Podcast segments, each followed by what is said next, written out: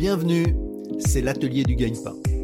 Je suis Bertrand Jonquois, cofondateur du gagne-pain, et avec ce nouveau rendez-vous, l'atelier du gagne-pain, nous allons prendre le temps de rencontrer régulièrement des professionnels du recrutement.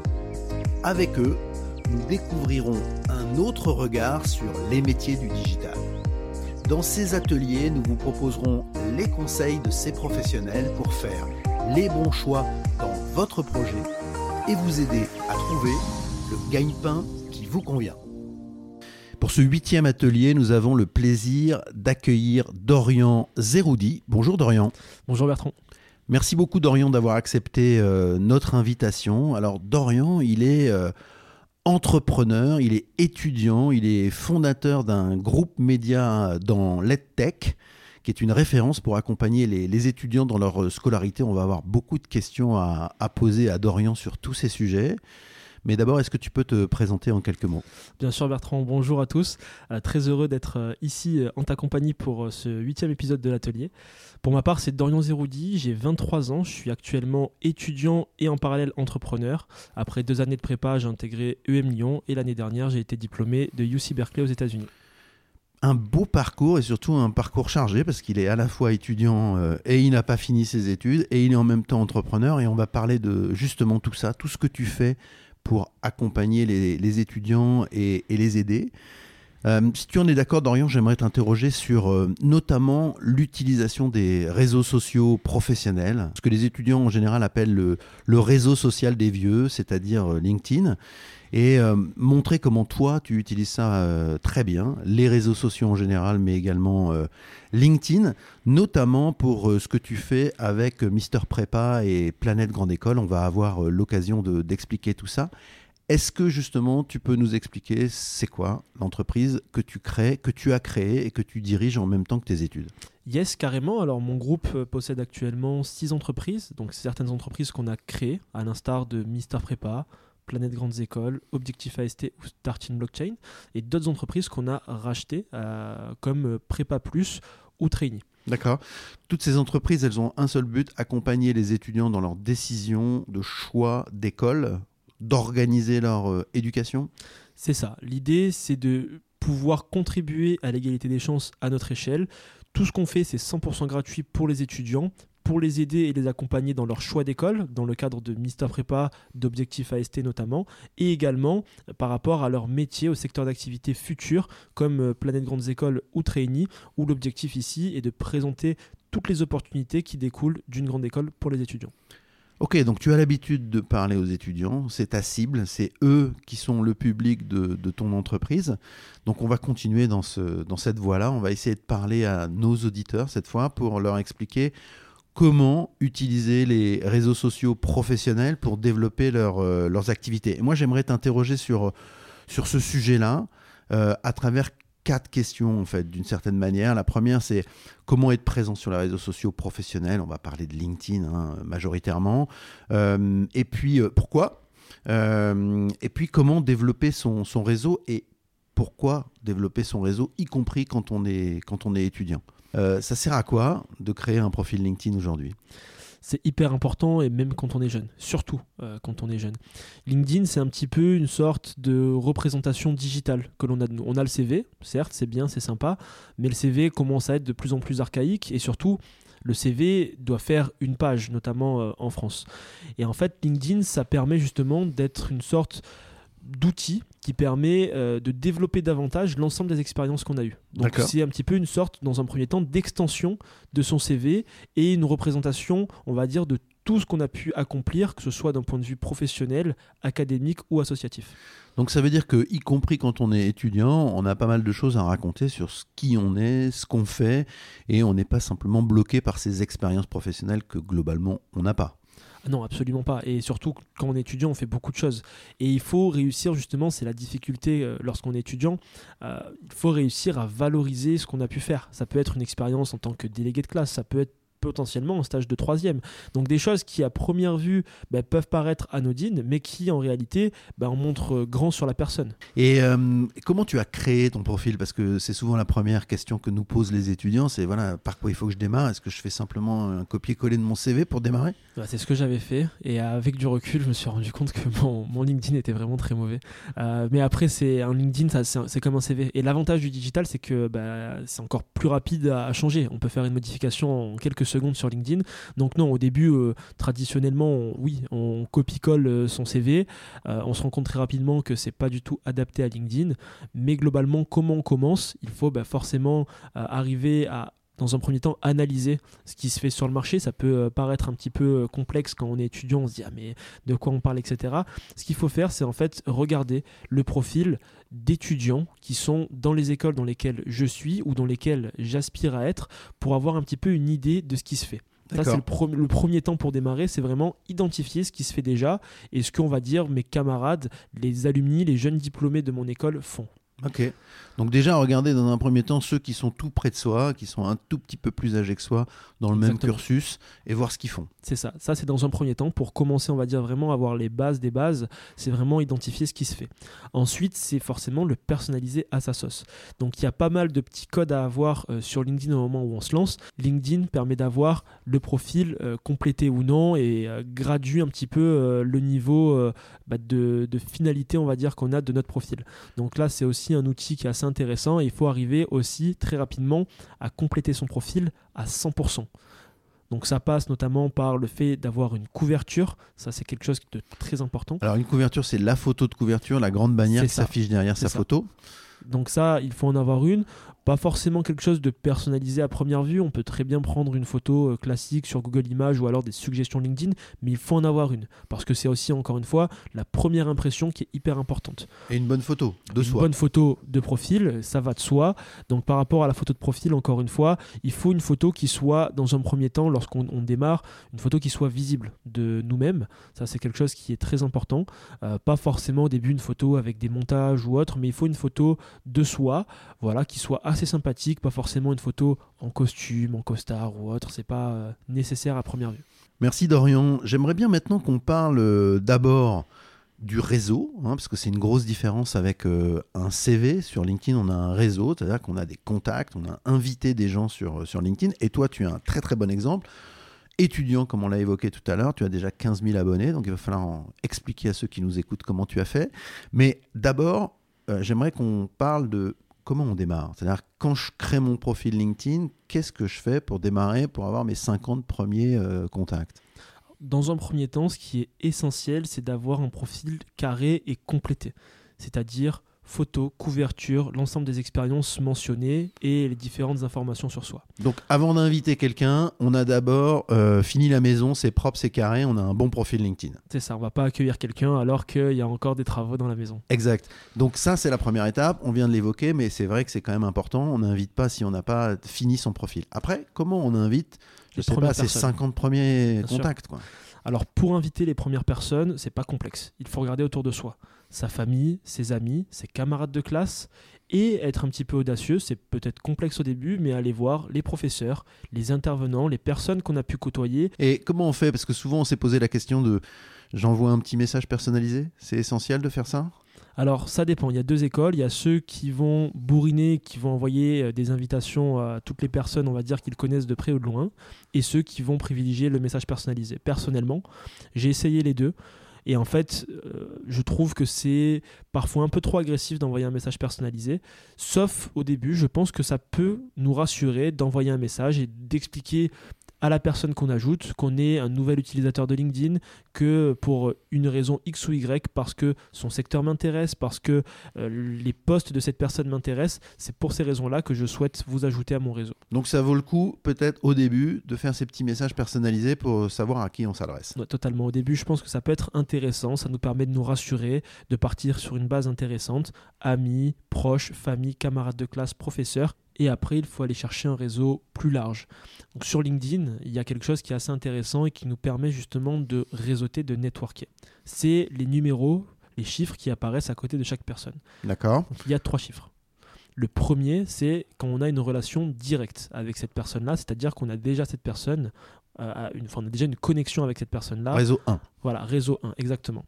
Réseau 2, c'est quand on a une personne de notre réseau donc de notre réseau 1, qui est en relation avec cette personne-là. Donc ça, ça, permet, on va dire, de faire déjà des, des petits ponts, des petites connexions avec ces personnes-là. D'accord. Et ensuite, il y a le réseau 3, donc quand des personnes sont troisième, là, c'est qu'on n'a aucun réseau direct ou indirect avec ces personnes-là, et qu'on a a priori rien qui nous unit. Ok. Donc le réseau 1 sur LinkedIn, on peut discuter avec eux, on peut échanger, on peut parler. C'est ça. Euh, le réseau 2, il faut continuer à, les inviter. C'est ça. Et justement, une fois qu'on a, on va dire, notre base de, connexion et euh, de réseau euh, proche, derrière, il faut justement aller chercher ce réseau 2. Donc aller ajouter ces personnes-là. Pour le réseau 2, il faut faire des messages personnalisés et ou demander aux personnes avec qui on a une relation en commun bah, de nous mettre en relation ou alors de nous expliquer pourquoi et comment je pourrais directement accéder à cette personne-là. C'est en clair, euh, les amis de mes amis sont mes amis. C'est exactement ça. Ok, donc ça c'est très intéressant à expliquer parce qu'effectivement c'est pas toujours clair pour les étudiants qui nous écoutent euh, comment fonctionne le réseau LinkedIn. Et après le réseau 3, pour l'instant on les laisse de côté, on fait quoi? Pour le moment, au tout début, on va dire, on peut les laisser de côté et on peut largement arriver à constituer un réseau à 500 relations, 1000 relations, sans toucher au réseau 3 directement. Alors maintenant, parle-nous de ton expérience. Donc encore une fois, tu es un étudiant, entrepreneur, comme on l'a dit, tu utilises beaucoup les réseaux sociaux pour ton activité. Comment tu fais, toi? Comment tu as fait pour atteindre 15 000 personnes dans ton réseau? Alors au début, ce que je commençais à faire, c'était euh, notamment pendant la période Covid, c'était d'interroger des personnes sur leur secteur. Moi, initialement, je ne connais pas du tout le milieu des grandes écoles, je ne connais pas du tout les opportunités découlant de ces grandes écoles. Et ce que j'ai fait, c'est que tous les secteurs m'intéressaient, que ce soit les secteurs de la banque, le secteur du conseil, de l'entrepreneuriat, du marketing. Donc ce que j'ai fait, c'est que j'ai envoyé des messages à plein de personnes pour leur demander s'ils avaient 10 minutes de leur temps à m'accorder pour un rendez-vous téléphonique et que je puisse leur poser quelques questions sur comment ils en sont arrivés là, sur leur métier directement. Maintenant, on peut écouter euh, euh, ton podcast qui est génial à ce sujet. Donc ça veut dire euh, que globalement, tu faisais une démarche vers ces personnes en leur disant que ça, les, ça t'intéressait d'échanger avec eux, de discuter avec eux, de comprendre des choses. Et c'est comme ça que tu as développé ce réseau. Au début, c'était exactement comme ça que j'ai commencé. Ensuite, ce que j'ai commencé à faire, c'est essayer de comprendre comment je pouvais interagir avec les autres.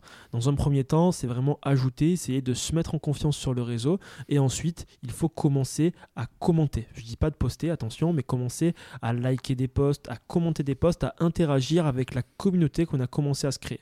Ça, c'est hyper important de donner son avis, de s'exprimer et aussi de féliciter ses pairs, en quelque sorte, pairs, P-A-I-R-S, euh, bien, sûr. Donc, euh, on passe à une, étape supplémentaire. Là, en fait, on est en train de dire qu'on a créé son profil euh, LinkedIn, on a développé son réseau avec son réseau personnel assez proche, euh, et puis là, on est en train de passer à autre chose. On est en train de dire il va falloir publier, il va falloir écrire, il va falloir interagir avec les gens. C'est ça l'étape euh, supplémentaire pour pouvoir aller jusqu'à 15 000 C'est ça. Alors, l'étape 2, on va dire, c'était justement de commenter, d'interagir avec euh, les autres. Et ensuite, l'étape 3, et c'est celle qui effraie le plus de personnes, c'est de publier sur LinkedIn. D'accord. Euh, parce qu'il y a beaucoup de personnes sur LinkedIn, beaucoup de personnes like, beaucoup de personnes commentent, mais finalement, très peu de personnes postent. Alors toi qui es de cette génération des gens qui nous écoutent, globalement à peu près, c'est quoi la différence entre ce que tu viens de décrire, que tu fais sur LinkedIn, et ce que tu fais, j'imagine, aussi sur d'autres réseaux, type Instagram, type TikTok? C'est quoi la différence globalement? Qu'est-ce que tu peux dire? Est-ce qu'il y a des différences? Et, si oui, lesquelles? Il y a des différences euh, sur le ton à employer. Euh, pour la simple et bonne raison que la communauté LinkedIn est forcément plus âgée euh, que la communauté présente sur euh, d'autres réseaux. 40 ans et plus en moyenne, quoi, grosso modo, un peu plus de 40 ans. Donc le double de notre âge, globalement. Et non, alors en fait, il faut juste arriver à adapter le ton. C'est-à-dire que sur... Adapter le ton, ça veut dire parler à son daron. C'est un petit peu ça. C'est un petit peu ça l'idée. parler à son daron, mais toujours en gardant son identité qui est bah, justement la jeunesse, la fraîcheur, et c'est ça justement qui plaît aussi euh, bah, à l'audience LinkedIn, c'est que nous justement les jeunes, on casse un petit peu les codes traditionnels de ce réseau, euh, qui est assez ancien maintenant, enfin c'est ancien, il a une vingtaine d'années, euh, mais du coup ça permet d'avoir une approche qui est beaucoup plus intéressante, novatrice, disruptive quand on est étudiant. Donc la manière de communiquer sur Instagram, TikTok, Snapchat n'est pas du tout la même forcément que sur LinkedIn. Parce qu'aussi, sur LinkedIn, on, va poster principalement du texte, euh, même si on va pouvoir agrémenter cela de vidéos, de photos, d'autres choses, alors que par exemple sur Instagram, ça va plus être des stories ou alors des vidéos réelles comme sur TikTok d'ailleurs ou Snapchat. Donc on va dire une manière de communiquer qui est plus rédactionnelle, contrairement aux autres réseaux qu'on utilise qui sont plus photos ou vidéos à première vue. D'accord. Donc faut juste adapter un peu la forme de communication et puis s'adapter aux, personnes qui vont lire cette communication. C'est ça, et c'est justement là où euh, le fait de poster devient intéressant. C'est qu'en fait, on commence progressivement, en quelque sorte, à se créer sa propre ligne éditoriale. Et c'est là où c'est intéressant. C'est-à-dire qu'on ne peut pas publier directement, faire les posts classiques, en tout cas, on commence toujours par ça, c'est cher réseau. Euh, ça, du coup, on voit que c'est des euh, néo-utilisateurs de LinkedIn quand on voit le cher réseau, parce que c'est très ancien. Mais euh, cher réseau, j'ai le plaisir de vous annoncer que je suis prise dans telle boîte. Ça, on peut le faire au début, parce que c'est voilà, les codes, on va dire, des nouveaux entrants sur le marché LinkedIn. Mais après, on oublie et on se crée sa propre ligne éditoriale. Et aussi, un élément qui est important à souligner, c'est que sur LinkedIn, il faut réussir à publier autre chose que uniquement des accomplissements personnels. C'est-à-dire qu'il y a plusieurs types de posts sur LinkedIn et celui de l'accomplissement euh, personnel, c'est le plus répandu sur LinkedIn. J'ai fait, euh, par exemple, j'ai été pris dans telle université, dans telle école, euh, j'ai réussi à décrocher tel stage ou telle alternance. Ça, c'est des posts hyper traditionnels qui fonctionnent assez bien, mais on va dire, c'est les bases. Ça, tout le monde le fait et il n'y a pas de souci. Mais pour arriver justement à ce 15 000, il faut réussir à se démarquer en adaptant sa propre ligne éditoriale. Donc ça veut dire que si on, encore une fois on se remet dans la tête d'un étudiant ou d'une étudiante, euh, elle raconte des choses sur ce qu'elle vit dans son école, elle raconte des choses sur ce qu'elle a appris, euh, je sais pas, dans sa semaine de cours, c'est ça, c'est ça l'idée? Chacun trouvera, et c'est justement ça qui fait la, la, force et qui rend un petit peu le côté sexy à LinkedIn, c'est que chacun adapte son contenu directement en fait à sa personne. C'est-à-dire qu'il y en a qui peuvent, comme tu viens de l'expliquer, raconter leur semaine de cours chaque fin de semaine euh, parce que bah il y a eu des étapes un petit peu. Euh, j'ai appris quelque chose cette semaine d'important. C'est ça, j'ai appris quelque chose et je vais le partager. Ça me permet de faire une synthèse ou autre, par exemple. Ça peut être bah, des réussites d'un point de vue associatif. On sait qu'en école et en université, beaucoup d'étudiants s'investissent euh, dans des associations. 84% selon les dernières statistiques. on peut également partager son expérience voilà, parce que j'ai rencontré euh, telle personne. Aujourd'hui, je fais la rencontre de Bertrand et je pourrais très bien faire un post sur euh, cette rencontre-là. Euh, donc voilà, on peut poster sur plein de choses. moi, personnellement, sur les posts que, que j'ai commencé à faire, dans un premier temps, c'était par rapport à mon engagement envers l'égalité des chances pour les étudiants et aussi montrer à tous les étudiants que, bah, en fait, peu importe votre milieu d'origine, peu importe d'où vous venez et qui vous êtes, vous pouvez réussir. Donc ça, c'était les premiers posts que j'ai commencé à faire. Euh, alors, il y, a une notion quand même qu'il faut qu'on évoque, qu'on n'a pas évoqué encore, c'est que euh, on a donc son réseau, et puis après, on a ses abonnés. Donc là, quand on a 15 000 personnes qui sont dans ton réseau, forcément, on a une grosse partie de gens qui sont simplement abonnés. Et donc, comment ça marche ça? C'est ça. Alors, en fait, sur LinkedIn, il y a un élément à distinguer. C'est quand on va essayer de rentrer en relation avec quelqu'un, on a deux possibilités. C'est soit se connecter. Donc, dans ce cas-là, cette personne, si elle accepte, elle rentre dans notre réseau. Ou soit on a la possibilité de suivre. Donc là, on s'abonne à la personne directement, un petit peu comme euh, les réseaux, on va dire, beaucoup plus traditionnels. C'est-à-dire que on suit la personne, mais elle n'est pas nécessairement en train de nous suivre. Donc il y a cette distinction à faire, et notamment les personnalités euh, publiques assez reconnues, bah, on les suit et on ne se connecte pas avec elles. Alors pour terminer cet entretien, j'aimerais bien parler euh, de tes conseils. Alors on peut parler un peu plus généralement, peut-être notamment sur cette question de, l'égalité des chances qui te tient à cœur. Euh, c'est quoi tes conseils pour aider les jeunes qui aujourd'hui se posent des questions sur euh, à la fois le choix de leur école, le choix de leur spécialisation, le choix de leur stage, le choix de leur alternance, le choix de la première entreprise, c'est quoi tes conseils aujourd'hui? Suivre euh, Planète Grandes Écoles. non, Il y a plein de contenu sur Planète Grandes Écoles, c'est clair. Non, plus sérieusement, c'est euh, déjà de croire en soi. Euh, ça, c'est quelque chose que j'ai remarqué assez tardivement dans mon expérience personnelle. Mais en fait, le fait de croire en soi, mais en fait, ça propulse des personnes et au contraire ça en freine d'autres qui euh, ne croient pas en elles. Donc déjà il faut réussir à croire en soi, en ses capacités et arrêter de se cacher derrière bah, des fausses excuses qu'on peut initialement avoir. Deuxièmement, et ça justement c'est LinkedIn est un outil essentiel là-dessus, c'est d'oser d'oser aller au contact des autres, d'oser aller contacter des personnes et de leur demander des conseils justement, d'aller euh, justement s'entourer des personnes bah, qui ont fait ou qui font ce euh, à quoi j'aspire. Et ça, ça va aussi pas mal m'aider pour faire le bon choix d'école, faire le bon choix de stage, etc. Dans un entretien qu'on a fait il y a, quelques semaines, il y avait euh, cette idée qui était résumée par un, vaincre ses peurs et deux, provoquer sa chance. C'est un peu ce que tu es en train de dire. Exactement ça. C'est exactement ça. Il faut arriver à être, encore une fois, quelque chose qui peut être bateau, mais être déterminé. Et en fait, la détermination, elle, se fait si on arrive à être curieux. Si on est curieux d'aller vers l'autre, de poser des questions, de s'interroger et de s'intéresser à la personne, c'est ça derrière qui va nous permettre d'avancer de, et d'aller euh, justement de l'avant faire bah, soit euh, un choix d'études qui nous plaît, qui nous convient, ou soit un choix d'entreprise. Mais encore une fois, il ne faut pas se brider, s'auto-censurer et se dire Ah non, ça c'est trop gros, c'est trop euh, haut classé pour moi, etc. Parce que sinon, bah, derrière, on n'avancera pas. Ok, c'est extrêmement clair. Est-ce que LinkedIn, selon toi, c'est un bon moyen pour aider ces jeunes à trouver leur stage, à trouver leur alternance, à trouver leur job? Et, si oui, euh, comment? C'est un excellent moyen et je je parle du coup cette fois-ci plus en tant que recruteur ou que euh, jury d'école. Par exemple, quand les étudiants, quand je suis euh, jury dans certaines grandes écoles, nous euh, passent leur CV, il est hyper smart de mettre en fait un QR code LinkedIn de manière générale. C'est-à-dire que sur votre CV, vous devez à absolument avoir un QR code renvoyant vers votre LinkedIn.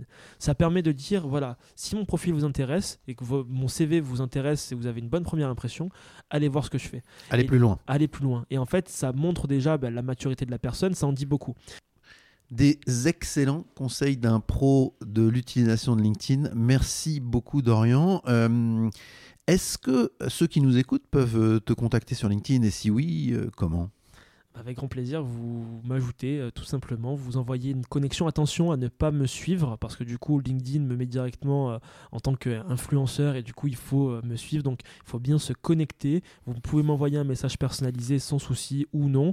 Et derrière, ben voilà, n'hésitez pas bah, à m'envoyer un message. Si vous voulez, on peut s'appeler et voilà, je pourrais vous donner plein de conseils, bien évidemment 100% gratuitement pour avoir un super profil LinkedIn.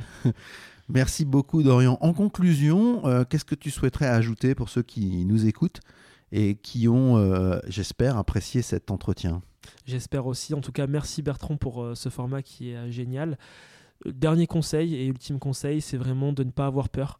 Euh, il faut euh, se lancer. C'est difficile de faire le premier post, c'est difficile de lancer sa première euh, connexion, c'est difficile de commenter le premier post, mais il faut y aller. Ne pas avoir peur du regard des autres, ça c'est essentiel. Et après, se forger progressivement. Merci beaucoup Dorian. Merci Bertrand.